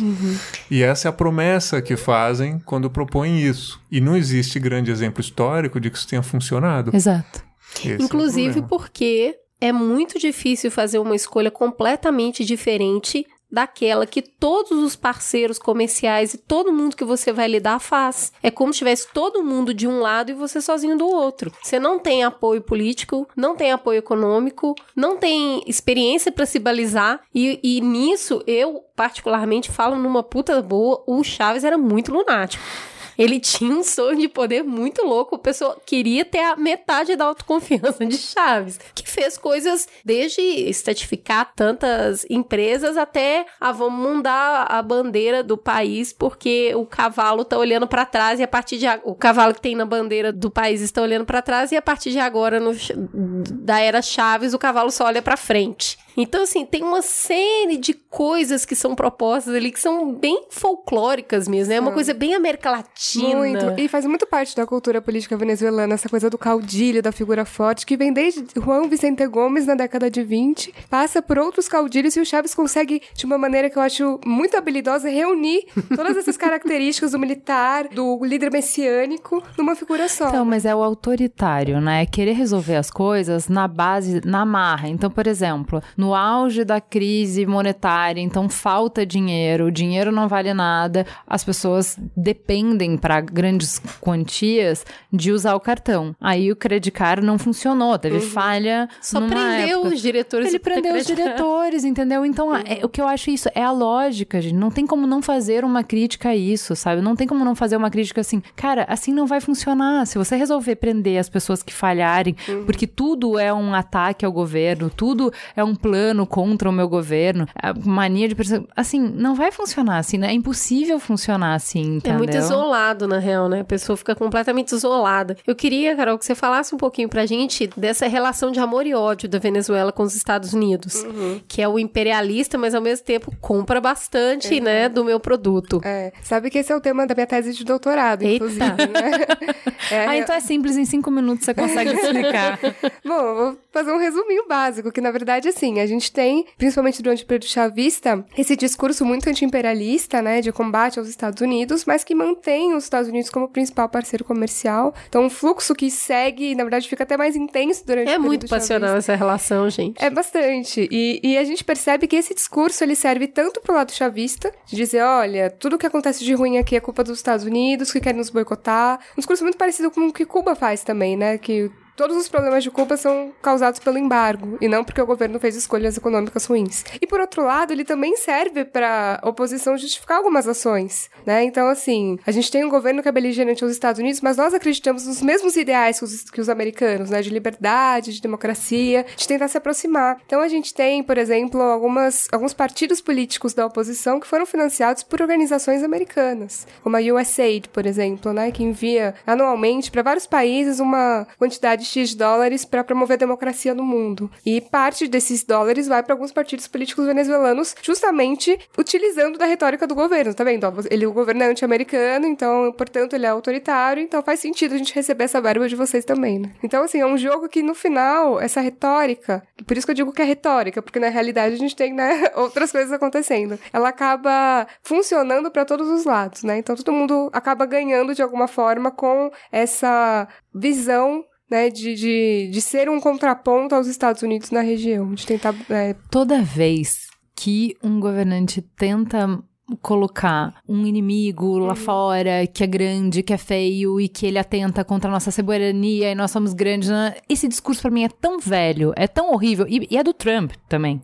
Fiquem à vontade, tipo, nada contra a Venezuela. Isso já de cara já me descredencia, sabe? Tipo, na- no meu checklist mental eu já, tá, eu já, já nem escuto mais o que a pessoa tá falando. Porque os, e não é que tenha, ah, tem crítica. E não é que os americanos interferem, pô, estão escutando, estavam escutando até a Dilma. Sim, e eles não interferem porque eles querem brincar de geopolítica, eles interferem porque eles têm interesse no petróleo, eles têm interesse em uma série de coisas. Sim, eles interferem, mas é o jeito de falar que já quebra comunicação, né? Quando você coloca ali, você pinta um diabo e aí você tira, desvia toda a atenção para aquilo, pra mim você já não é sério. Né, É, o Arthur, que o Scatolini que veio aqui já falou em alguns programas sobre política. Ele falou uma coisa que a gente sempre volta, que é assim, política, você não vê só o que as pessoas falam, você vê o gesto. Então, isso é um gesto político. Você colocar, é, introduzir como grande tema da discussão política nacional o nós e eles, os Estados Unidos são um problema, isso é um gesto político importante para mim. Não, eu concordo contigo e, e vou acrescentar uma coisa um pouco adversativa. Normalmente as pessoas não entendem isso, vão achar que eu estou me contrapondo. Eu concordo com o que você falou, mas tem um problema. A gente mora numa região onde efetivamente De fato. os Estados Unidos desempenharam um papel terrível. Sim. né? Inegavelmente, inequivocamente. Essas coisas deixam cicatrizes que custam muito a né, não, não infeccionar mais, né? Volta e meia a gente é surpreendido por infecções ainda dessas chagas, né? E não porque seja só uma coisa no campo político e discursivo, mas a gente tá falando de vida de pessoas, de, de tortura, de coisas que marcam. No Brasil até bem pouco, mas você vai em alguns países onde proporcionalmente o número de pessoas torturadas foi maior e a gente tá falando de cicatrizes muito reais. Eu tenho amigos que E têm- recentes, né? e muito recentes. Eu tenho amigos que têm a minha idade que tem problemas seríssimos, assim, é uma coisa que afeta a vida cotidiana da pessoa, né? Ou porque nasceu fora do país e até os 15 ou 18 anos não sabia falar o próprio idioma direito, vive um pouco. Essas coisas são complicadas e, e eu acho que tudo isso vem à tona também quando essas eh, relações entre os países estão sendo discutidas. Agora, existe um uso político, midiático, caudilhesco, etc e tal, desse negócio, é evidente, né? Os políticos vivem disso, de criar um inimigo externo que justifique a coesão nacional diante dessa suposta ameaça, ou dessa ameaça até real que seja. Ela é evidente, é superestimada e amplificada como uma ferramenta para tentar fazer a coesão, né? É uma cortina de fumaça, eu acho, para você não falar do- das decisões que você mesmo tomou, que são decisões polêmicas. Né? As coisas não são claras, né? O Rafa, quando veio aqui falar né, no programa de futuros possíveis, ele tá andando em toda a América Latina para ver inovação política. Então, novos jeitos de fazer, pessoas que estão fazendo diferente. E ele falou é, de um prefeito que fez a difícil escolha entre pedagogia e demagogia. Ele escolheu a pedagogia. Então, ele falava as coisas que as pessoas não queriam ouvir. Porque o mandato dele era para explicar para as pessoas como é que as coisas funcionavam. Uhum. Eu acho que é isso que me causa tanto estranhamento. Eu acho que a gente tem alguns pedágios que a gente tem que parar de pagar, sabe? Então, assim, ah, como eu concordo com os seus objetivos, eu vou fechar o olho para isso, para isso, para isso, para isso. Eu acho que a gente tem que parar de pagar esses pedágios, entendeu? A gente tem que começar assim, ó, não dá, é imprescindível para a conversa política que as pessoas confiem. Então você tem que começar a falar as coisas como elas são, entendeu? E você vai ter que ter pessoas que vão te apoiar, você falando as coisas como elas são. Que, Não, não dá mais para ficar assim. que são, entendeu? são duas faces, né? Você fala, mas você precisa ter alguém pra ouvir. Então, acho que Exatamente. todo mundo tem que ficar meio adulto nesse jogo, né? Porque eu também só quero ouvir aquilo que eu gostaria que acontecesse, não a né? realidade. Queria, ah, Charlotte, te perguntar um pouco sobre os meios de comunicação hoje na Venezuela. Né? Uma rede de televisão de 50 anos foi fechada, uma grande dificuldade dos jornalistas em trabalhar.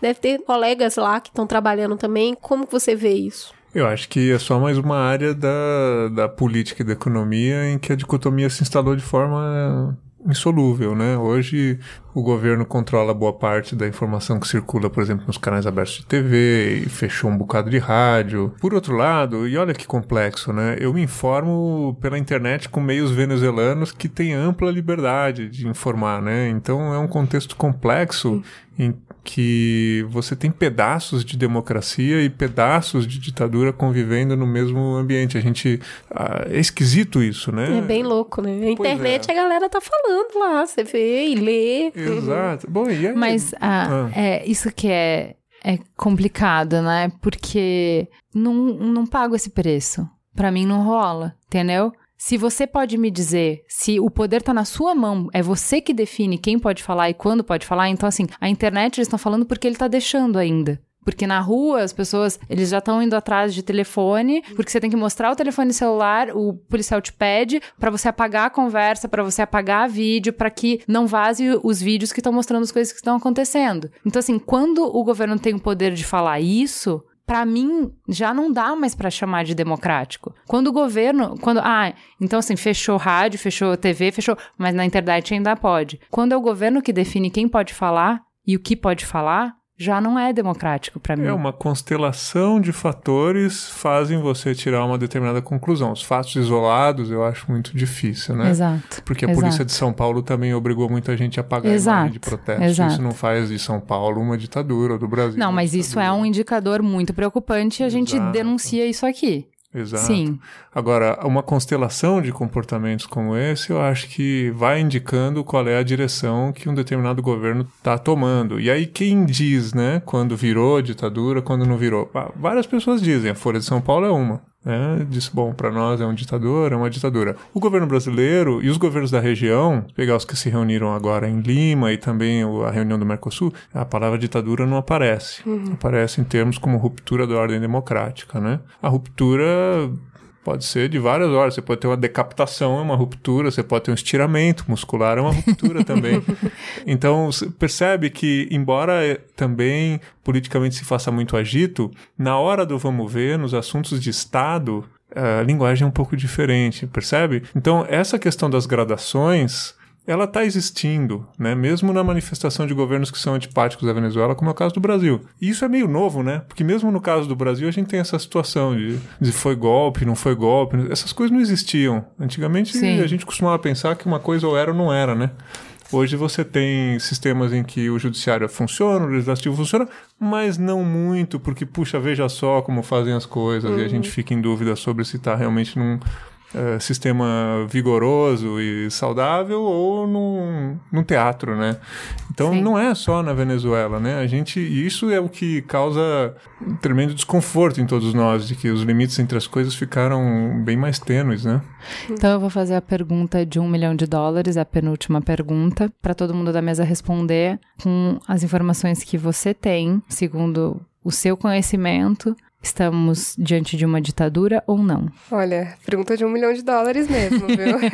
é, eu, eu que venho de uma área da ciência política, a gente tem uma série de autores, uma série de critérios que a gente pode utilizar para determinar se é uma ditadura ou não. Eu tenho dificuldade de encaixar a Venezuela num modelo muito fechado. Então, para mim, é um modelo híbrido, que é uma possibilidade também que a gente tem aí na literatura para descrever. Tem algumas características de democracia, algumas características de autoritarismo. E a gente tem um movimento que eu acho que é muito interessante durante o chavismo, que é um movimento entre o autoritarismo competitivo, ou seja, que ele permite que exista competição, que existam eleições, que a oposição tem chance real de ganhar, embora não consiga os votos, e um autoritarismo clássico, que é o que, digamos, que o Maduro tem deixado mais claro. Então a gente vê a Venezuela transitando entre esses polos, né, de autoritarismo competitivo e autoritarismo clássico. Então eu não me arrisco a dizer que é uma ditadura fechada nos modelos como a gente está acostumado a pensar, porque realmente a gente ainda tem alguns espaços de democracia democracia, alguns espaços em que a oposição consegue fazer algum tipo de movimentação, que numa ditadura clássica isso não aconteceria, né?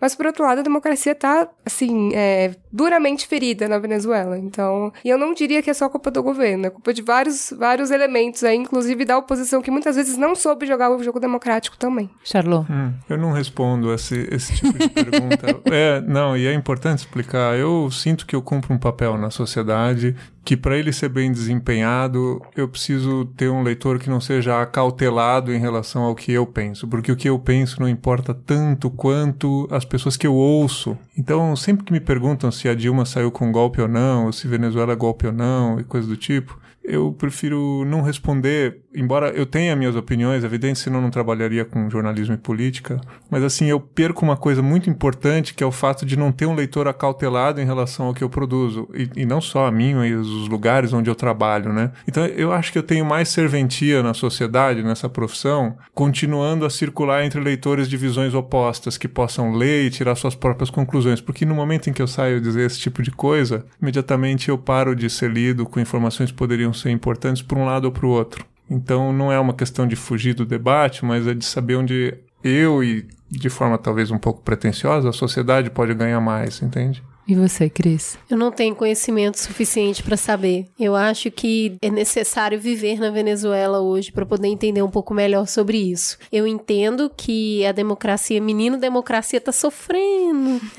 tá lá coadinho, tadinho, tá num cantinho lá, posição fetal. Acho que tá ruim para todos os lados, mas eu também não conheço o suficiente de ditadura para denominar o Estado hoje no, no país dessa maneira. E me apoio muito nas falas da Carol porque eu consigo ver os dois lados acontecendo. Ao mesmo tempo que eu olho para a oposição e falo, nossa, os caras estão falando, eles estão sem receber, né? É importante falar uhum. isso, que desde que a Assembleia assumiu, eles para, os, os deputados pararam de receber, o Congresso parou de receber o salário. E eles estão lá empenhados e completamente crente na visão deles de mundo, né? E de Venezuela, de construir um país melhor, da mesma maneira que a gente vê o governo defendendo essa mesma posição. Então eles estão ambos adequados defendendo-se um do outro. E usa-se qualquer método para fazer isso. Inclusive é o que a gente vê bastante acontecendo aqui, nesse vizinho enorme que vos fala, que é essa dificuldade de realmente dialogar uma transferência de poder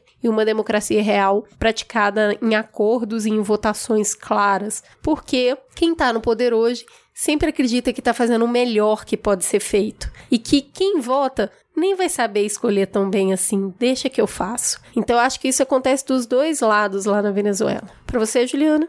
Olha, eu não me aprofundava sobre nada e me repelia o assunto justamente pelo grau de polarização da discussão, entendeu? Então as pessoas tinham muitas certezas e as certezas dos dois lados, elas não tinham nenhum ponto de contato. E eu não tô falando nem dos venezuelanos que eu só fui escutar eles agora, mas eu tava falando quando esse assunto chegava para mim no Brasil mesmo, a opinião das pessoas no Brasil, era muito assim, os relatos Parece que você está falando de dois planetas diferentes. Não tem justaposição das coisas, entendeu? E isso para mim é muito estranho muito ruim. Então, eu fui ler pra pauta, li um monte de coisa e tal, fui tentar entender. E assim, o sentimento que eu fico, que é pessoal, mas acho que eu, o Mamilos é o espaço para isso mesmo. Depois de fazer isso, é. Existe um ponto onde há o debate Então, eu acho que no Brasil a gente tá num ponto em que há debate, eu acho que é de um jeito, você acha que é de outro, eu acho que é golpe, você não acha que é golpe. Há espaço para debate. E fiquei muito me perguntando a coisa que eu mais me perguntei nos primeiros dias que eu comecei a ler sobre a Venezuela é se existe um ponto em que a gente ultrapassa a linha da opinião. Se existe um momento em que você fala assim, cara, não, não dá para discutir, a partir disso é estudo de caso, assim, isso aqui é uma bandeira do que não deve ser feito. Isso aqui é uma maneira, tipo, tá, eu acho que o mundo deveria ser mais para a direita, você acha que o mundo deveria ser mais à esquerda, mas assim não deveria ser. Entendeu? Eu fiquei muito me perguntando sobre isso. Para mim, Juliana, a Venezuela chegou nesse ponto. Por que eu falo isso? Porque várias vezes a gente fala do pessoal, que a gente concorda com vários posicionamentos do pessoal e tal. E o pessoal soltou um, um manifesto de todo apoio e aí, aquilo ali eu fiquei assim, tá, então eu consigo engolir isso? E aí, tá, para mim, Juliana, não tem como. Então, tem algumas coisas lendo, estudando, que para mim estão dentro do que irrita mas que é parte do jogo sujo democrático. Então, a corrupção, o fato de que toda essa economia centralizada,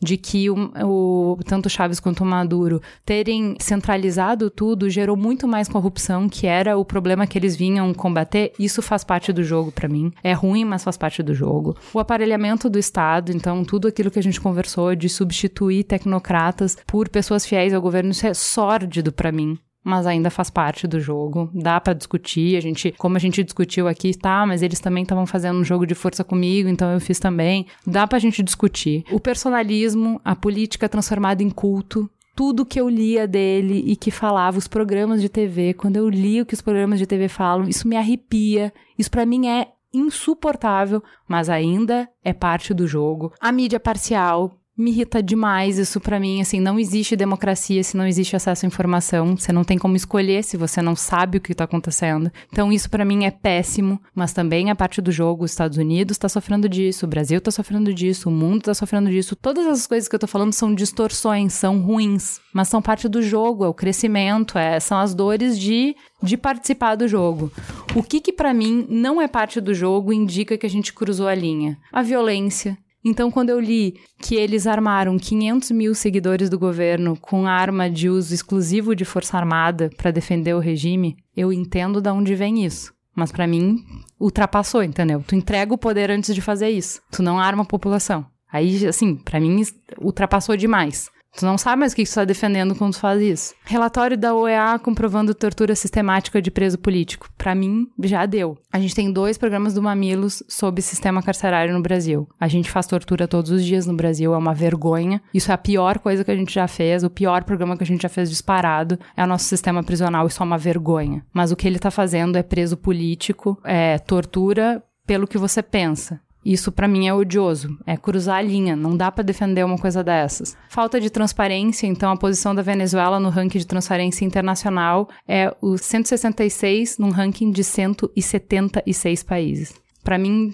isso também é o deal break, sabe? Assim, se eu não sei o que, está acontecendo, se eu não tenho como auditar nada, não, se não tem informação, não tem escolha, não tem democracia. É pressuposto básico, entendeu? Para mim, cruzou a linha. Militarização da sociedade, então, militar em, em, tudo, desde a parte de alimentação, fronteira, tudo, tudo é militarizado. As empresas estão conduzidas por militares, então, para mim, isso também é um limite. Controle da imprensa também é um limite. Não tem democracia se você tem um controle de imprensa. Aí você vai falar assim, poxa, mas no Brasil a imprensa tá na mão de poucos e tal. Também acho que é um problema, mas é o conjunto de fatores. O fim do equilíbrio da separação dos três poderes que a gente falou muito bem. Então, assim, é. rompeu, sabe? Passou o outro lado. Quando a gente chegou nesse ponto que o judiciário fala, ah, não, então deixa. Eu faço a parte do legislativo. Quando o Ministério Público não reconhece uma eleição e aí você troca, não, não tem mais o que discutir, assim, para mim, sabe? É, a gente já passou muito do limite. E quando você chega numa economia, no colapso desse tanto, o tanto, todos os números que a gente falou no início, tem mais números para citar, acho que nem precisa, porque vocês viram pelo depoimento das pessoas. Denúncia de fraude eleitoral. Aí, assim, todas as democracias têm denúncias de fraude eleitoral. Todas. Mas quando você começa a ver que, bom, você junta os fatores, ah, eu não tenho como auditar, tem denúncia de fraude eleitoral, quem faz oposição tá preso. É um conjunto de fatores que é muito difícil você chamar isso de democracia, entendeu? E de jogo democrático e de uma democracia fragilizada não é mais democracia para mim, entendeu? É, enfim, é uma série de fatores que eu acho que colocam a Venezuela num, num espaço em que a gente precisa entender melhor para não, eu concordo com o Charlotte que assim, poxa, é rotular diminui a discussão, diminui o debate. Mas eu acho que algumas coisas têm que ter nome e algumas coisas têm que ser. A gente tem que concordar sobre o mínimo, sabe? Tipo, tá, olha só, tem. Passou a linha. Passou a linha. Não dá. Tem, tem um limite a partir do qual a gente vai falar assim, tá, eu, eu concordo com muitas coisas disso, eu gostaria. Mas aqui passou o limite. Não dá mais. E para mim, a Venezuela passou o limite, mas é muito e tem muitos sinais de que passou o limite. Agora é importante falar. Como que vocês acham que a gente poderia, que a Venezuela poderia melhorar disso? Como é que se resolve esse impasse? Então, assim, a gente percebe que existe uma espiral descendente. É possível interromper o ciclo de descida e começar a subir, construir uma, aos poucos, uma volta ou eles vão precisar chegar até o fundo do poço para pegar embalo para subir? Também outra pergunta de um milhão de dólares, né? Só pergunta fácil hoje. Só. Sabe que há duas semanas eu estava no Panamá numa reunião de representantes de todos os países do hemisfério americano e eu fui representando o Brasil para a gente justamente pensar em uma resposta regional para a crise venezuelana, ou seja, o que, que nós, enquanto vizinhos, enquanto estudiosos e defensores dos direitos humanos que conhecemos a situação da Venezuela, podemos aportar para essa situação E a discussão foi muito intensa, a gente ficou dois dias ali é, trazendo muitos dados, pensando em soluções, e a gente percebe que, é, no meu caso, como internacionalista, que é uma coisa que a gente já sabe, mas enfim, que o caso da Venezuela expõe isso de uma maneira muito clara, os limites do direito internacional. Né? Até que ponto que a comunidade internacional pode efetivamente intervir ou não dentro de uma situação dessa. Né? Então, a gente tem, por exemplo, a impossibilidade da OEA conseguir efetivamente impedir que a, que a Assembleia Nacional Constituinte eh, seja levada a cabo, porque a OEA, parte dos países da OEA não reconhecem, o próprio Mercosul também não reconheceu a eleição. E quais são os mecanismos? Como é que a gente faz, né? Então, uma das coisas que eu pensei é, enquanto brasileiro e pensando naquilo que a gente está conseguindo fazer, apesar de todas as dificuldades da crise, eu pensei em uma coisa que já vem sendo falada na Venezuela, que é a Comissão da Verdade. Porque muitos desses crimes que foram ditos aí, né, da perseguição aos opositores, ou mesmo chavistas que vêm sendo atacados nas ruas, né, eles têm sido utilizados pelos dois lados para dizer, tá vendo? É você que tá fazendo a violência, não eu. Sim. Então fica esse jogo de empurra, né? Quem é que viola os direitos humanos? Não, não sou eu, é a oposição. Não, não é a oposição, é o governo. Então, assim, vamos apurar o que, que realmente está acontecendo. E o que a gente percebe é que, nesse instante, isso não tem, não tem como acontecer. Né? Porque os lados estão muito envolvidos. Então, talvez a gente precise de atores externos para mediar, mas assim, Então, mas tem que deixar entrar, né? Tem que deixar entrar, claro. O problema é, os lados confiam? Exato. Por exemplo, no caso do Brasil, né, que foi a pauta que eu, que eu levei lá, o governo brasileiro não é reconhecido como legítimo pelo governo venezuelano. Portanto, o governo brasileiro não se acredita como mediador da crise. Ele já tá fora. E a gente tem toda uma expertise dos nossos diplomatas que são muito bem treinados para esse tipo de negociação e de mediação internacional, que já se perde numa situação dessas, por conta dessa polarização também, né? Então, pensando em termos assim, conjunturais, nesse instante é muito difícil que o diálogo e que qualquer tipo de apuração do que tá acontecendo possa acontecer. Então, talvez a perspectiva que eu acho que é a mais realista, embora eu não gostaria que ela acontecesse, que é a Venezuela vai ter que chegar no fundo do poço mesmo para que haja um esforço real de construir um novo país. E aí, nesse esforço de construir um novo país, é que podem entrar esses atores, inclusive o Brasil, e não estou dizendo o governo brasileiro, mas entidades brasileiras que participaram da Comissão da Verdade aqui, né, que não estão ligadas ao governo, que não estão ligadas a partido, e que podem ajudar com a nossa experiência aqui na experiência lá. Então vamos procurar os crimes. Né? Quem cometeu o crime? A oposição cometeu o crime? Muito bem, vai ser penalizado. O governo cometeu o crime? Ele também tem que ser punido. Então, assim, o que se percebe é que a Venezuela precisa urgentemente que a justiça funcione para os dois lados. Né? Então, eu acho que é, esse tipo de cooptação da justiça é o mais cruel que pode existir, porque quando você não tem justiça, você não consegue nada. Né? Então, a gente percebe justamente que a Venezuela começa a cruzar a linha, né, que você mencionou, justamente quando a justiça para de funcionar efetivamente, né? Quando ela só arbitra para um lado e para o outro não. Então, eu acho que um dos caminhos que a gente pode pensar é esse né, de, de mediação, de diálogo, que no curto prazo não parece ser possível. Então vai ser trabalho aí para mais alguns anos, talvez até décadas. Charlot. Não sou muito bom de prever o futuro. Não, mas de Mas- aconselhar, talvez. De desejar. É, o que eu Não acho- prever, desejar. Ah, desejo que tudo dê certo. o, o que muita, o- a palavra paz ela é muito traiçoeira, sabe? Eu trabalhei muitos anos com questões ligadas a conflito armado e a paz é quando a manutenção do status quo é favorável para uma maioria que consegue se impor. E a minoria insatisfeita encontra um lugar ali em que ela não consegue desestabilizar. Essa é a paz, né? Porque a sociedade sempre tem idiosincrasias, mas a paz não significa que todos os problemas estão resolvidos. Então, desse ponto de vista, a paz na Venezuela é possível quando um dos lados atingir essa hegemonia, né? O que é muito trágico dizer, porque significa aplainar a diferença, ainda que seja a força, que é um pouco o que os dois lados estão tentando. Quando que chega nesse ponto em que é possível fazer isso? Não tem limite. Você olha o caso da Síria, que está há seis anos em guerra civil, e- ou mais do que guerra civil, um conflito armado interno internacionalizado, e não tem limite, pode ir muito longe. Você olha aqui do lado a Colômbia. A Colômbia tinha uma situação oposta, né? Você tinha um grupo armado de esquerda, tentando eh, exercer o controle do país, ou pelo menos sobre uma porção do território. Passaram 52 anos em conflito armado interno e não conseguiram resolver a situação. Foi se resolver agora, né? Com uma fadiga total da, da dinâmica que existia ali. Cansaço. É, então pode ir muito longe uma situação como essa. A paz, eu acho que ela vem numa situação de dicotomia tão forte quanto essa, muito mais pela capacidade de eh, sobrepujar a diferença do que de construir uma ponte de diálogo. Eu não vejo isso acontecendo na Venezuela agora, porque as posições contrárias estão muito exacerbadas. E o papel que os atores internacionais têm desempenhado ali tem sido muito pouco construtivo nessa altura. Eu não sei dizer se seria possível ter um papel mais construtivo e qual seria esse. Acho que é muito mais um trabalho para ela. Mas assim, tem sido um papel de assumir um lado, claramente, e de pressionar pela queda do Maduro. Uma aposta arriscada também, porque se isso não acontece, o que, que vai acontecer? E mesmo que aconteça, a última coisa eu vou dizer, não tenho certeza de que uma oposição que ascenda ao poder tenha um comportamento tão positivo assim em relação É isso que eu queria deixar claro. É, eu, eu também não tenho. E nem que vão fazer escolhas boas. Nenhuma. Eles têm a Nenhuma. chance E de eu acho que é, é tentar, muito né? importante a gente ter essa clareza e essa possibilidade de que criticar duramente um lado não quer dizer concordar com o outro lado. Porque a gente fica refém dessa posição dual de que se eu critico um, então necessariamente eu gosto do outro. Então é não mesmo. Talvez nesse sentido os chavistas não maduristas desempenhem, venham a desempenhar um papel interessante de terceira via, né? Que eles estão chamando de despolarizados. É uma possibilidade, quer dizer, pessoas que vão dizer, puxa, o projeto em todo não era ruim, mas a forma como vem sendo conduzida nós não concordamos, a oposição também é muito maluca, tentou um golpe em 2002, não nos interessa, nós somos o caminho do meio.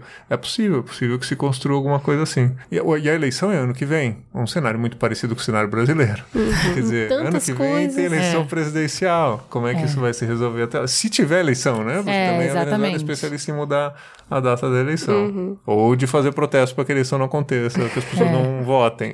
Enfim, tem para todos os gostos. Mas existe o risco de não acontecer, de fato. Cris, o que, que você acha? Eu apostaria todas as minhas fichas que do cansaço nasce a autocrítica. Assim como os dissidentes do governo Maduro em algum momento falaram: epa, peraí, não era bem por aí. Acho que acontece a mesma coisa em algum momento com a oposição, inclusive acho que eles podem se unir. Essa oposição dissidente com esses governistas dissidentes podem traçar efetivamente um caminho do meio. É tão cansativo viver nessa eterna desconfiança e você não governa, né? Você só se defende e a oposição não cria nada, ela só tenta atacar. Eu acho que as pessoas dentro desses próprios movimentos, elas vão criando ali um processo de tipo, talvez não seja por aqui. E essas primeiras pessoas que saem dos movimentos, eu acho que a gente tem que ficar de olho é nisso porque tem ali um pontinho de senso crítico que pode ser muito importante para a população, porque traz um discurso novo, né? E é com discurso novo que você vai ver um novo caminho. Mas acho que ainda vai longe esse negócio. Vai Olha, longe. O que, de todas as coisas que eu tinha lido, eu não tinha visto o que o Felipe falou, que os dois principais opositores, que inclusive estão presos, foram presos no meio da madrugada, estavam envolvidos lá naquele golpe do Chaves. Sim. Eles surgiram, Surgiram assim. lá. Então, assim, você não tem santo no puteiro, né? Não. Então, assim, assim. Chaves tinha dado um golpe. É, Exato. sim. Não, mas assim, mas o que, de golpe qual, é, o- qual é o meu, golpe. qual é o meu ponto? O meu ponto é, é o desrespeito pela democracia. Aí você grita que não tá respeitando a Constituição, mas você também tá cagando pra ela. É só uma retórica, entendeu? Perdoa o meu francês. Mas o que eu acho, que eu vejo como uma saída que não é pra agora, mas é que assim, o diálogo é o caminho pra mim, a democracia é o caminho que a gente consiga debater sem é, inviabilizar o outro, sem invisibilizar o outro, sem desumanizar o outro, que a gente consiga resolver os nossos conflitos conversando e não na rua. E eu acho que é para mim foi bem emocionante ler sobre a Venezuela porque tem muitos pontos parecidos com o Brasil, porque eu ouvi em momentos exasperados assim de pessoas próximas assim: "Ah, então tem que ir para a rua mesmo, tem que não tem jeito, não nos escutam, dão golpe, então é guerra civil". E esse é o preço, gente. Esse é o preço. Vão escutar o relato, vão, vão lá, vão, como o Charlot falou, tá disponível pela internet. Vão escutar o preço que o povo tá pagando.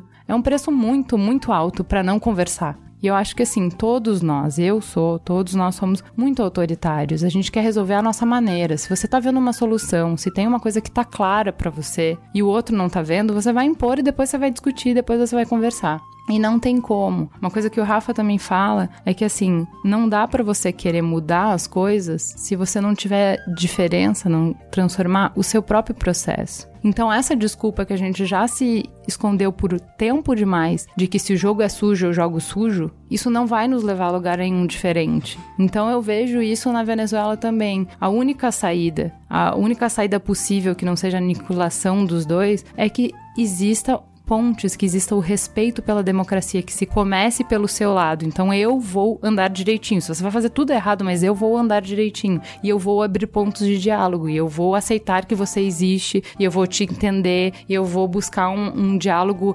empático que entenda, tá? Eu sei onde você quer chegar, eu valoro onde você quer chegar. A gente tem diferenças de como atingir. Vamos lidar com essas diferenças. A única saída que eu vejo para Venezuela é a mesma saída que eu vejo pra gente. Vamos então para o farol aceso? Vamos.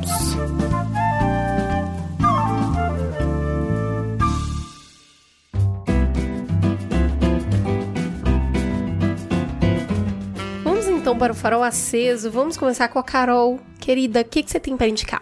Olha, eu indico a série Quatro Estações em Havana, que é de um escritor é, cubano, chama Padura, é baseado num livro dele que conta um romance policial que se passa em Havana, então é muito interessante. Tá no Netflix. Opa. Ju, o que, que você indica? Nessas férias do Mamilos, em um mês, eu li quatro livros, considerando que em cinco meses de produção do Mamilos eu não li nenhum. Então, é, é- realmente, as férias rendem. Eu, dois eu não vou indicar porque vocês já morreram de ouvir no Braincast, que é o Sapiens, e o outro é da Chimamanda. Eu já falei bastante dela aqui, é- basicamente leiam tudo dela. Mas um eu vou falar agora e o outro eu falo no outro programa, chama Os Despossuídos da Úrsula Le Guin. Eu já falei pra vocês dela, ela fala de ficção científica. Eu falei da mão esquerda da escuridão, eu acho que eu falei. Alguma coisa assim. Um outro livro dela que é muito bom. E eu li esse e fiquei mais tocada ainda. Muito a ver com a nossa discussão de hoje. Ela monta dois mundos, dois universos em ficção científica. Um que é capitalista como o nosso e o outro uma lua anarquista.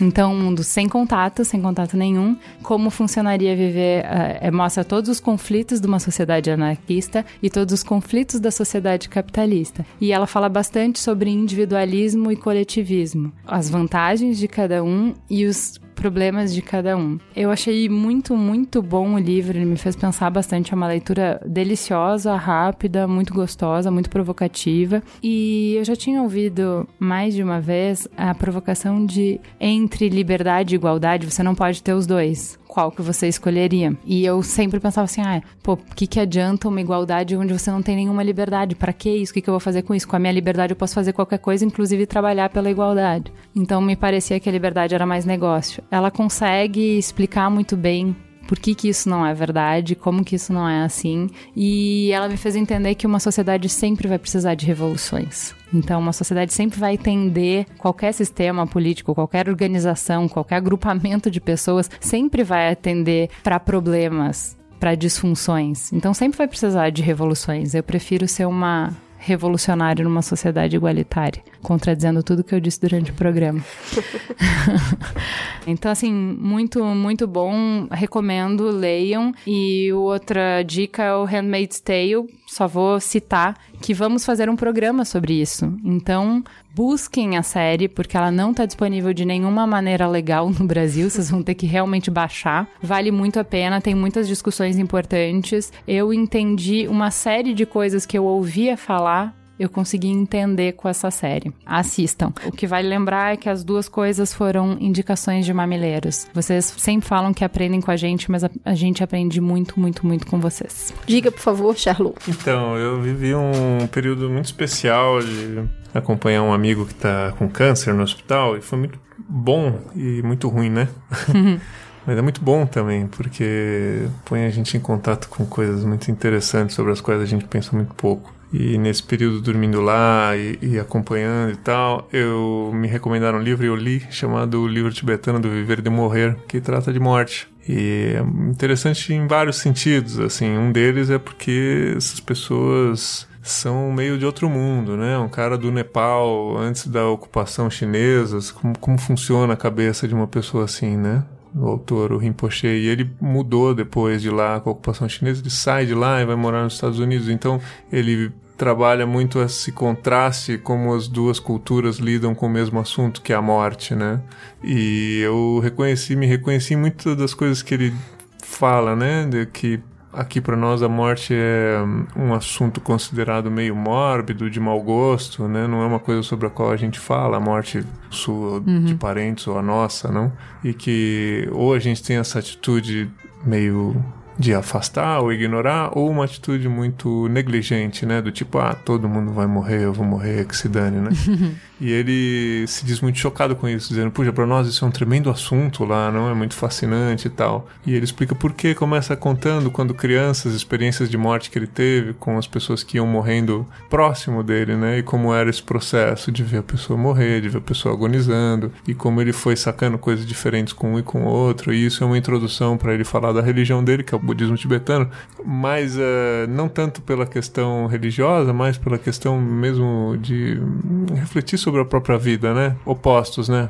Possibilidade, a possibilidade não, porque não é uma a possibilidade, certeza, é uma a única realidade. certeza. Da morte faz a gente pensar num jeito diferente sobre a vida, né? Então eu achei um livro bom, é grande e bom, o que é duplamente bom, né? Porque não acaba rápido. e você, Cri? Eu li quatro livros e assisti três séries. E eu vou entregar só um por semana para durar.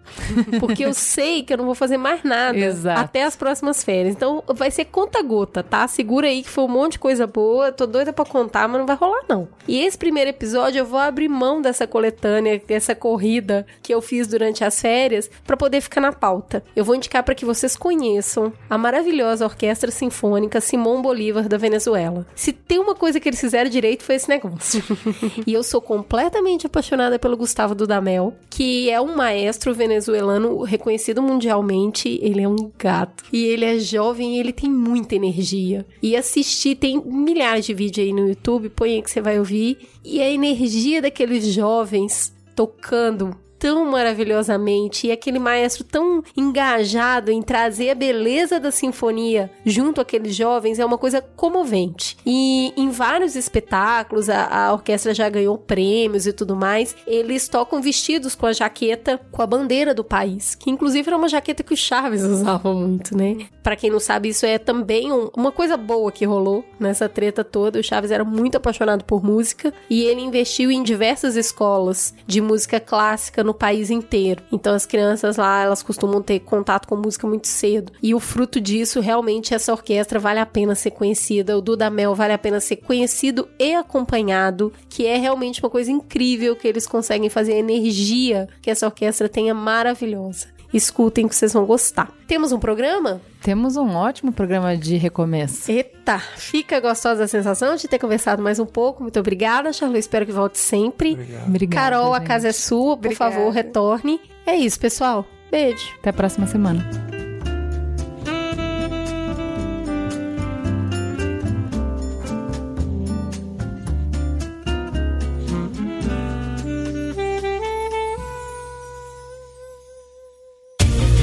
Este podcast foi editado por Caio Corraine.